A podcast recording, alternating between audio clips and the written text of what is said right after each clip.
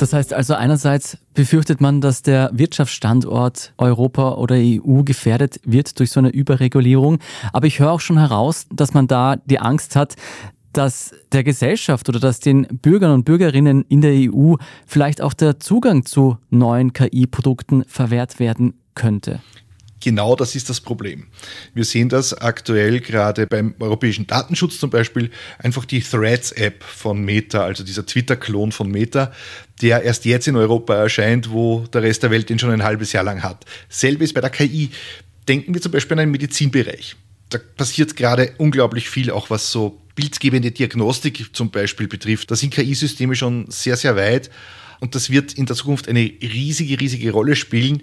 Nur sind medizinische KI-Anwendungen im AI Act als Hochrisikoanwendungen klassifiziert.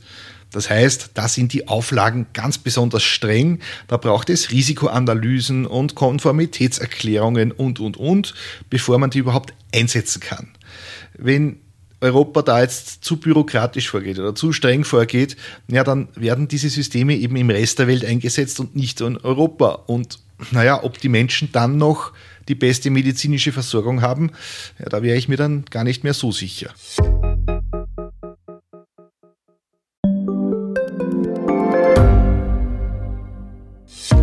Hat Österreichs Politik ein Korruptionsproblem? Wie wird der Ukraine-Krieg enden? Und warum wird alles immer teurer? Ich bin Tobias Holub. Und ich bin Margit Ehrenhöfer.